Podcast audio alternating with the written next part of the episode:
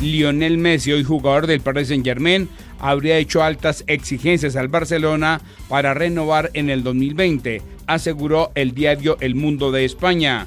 Entre otros, pidió recuperar con intereses de un 3% los recortes salariales impuestos por la pandemia, un bono de 10 millones de euros por su renovación, así como un palco para su familia y la de Luis Suárez en el estadio del Barcelona y un vuelo privado para él y su familia argentina durante la época de Navidad, según unos correos electrónicos revelados por el medio europeo.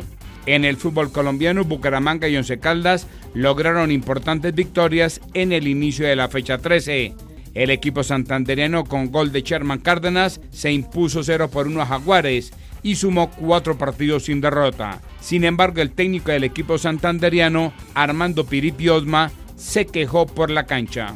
Tengo que hablar de una cancha muy mala. Ustedes desde afuera ven verde, pero los jugadores adentro ven una cancha que no está cortada, que es muy pesada, que tiene tres tipos de grama. Y felicito al grupo porque hicieron el trabajo, lograron ganar. Once Caldas con anotación de Diego Valdés se impuso 1 por 0 en Vigado. Nairo Quintana se unió al grupo colombiano que disputa los mundiales de ciclismo en Australia. El boyacense dijo. Ya estamos por aquí en Sydney, muy contento.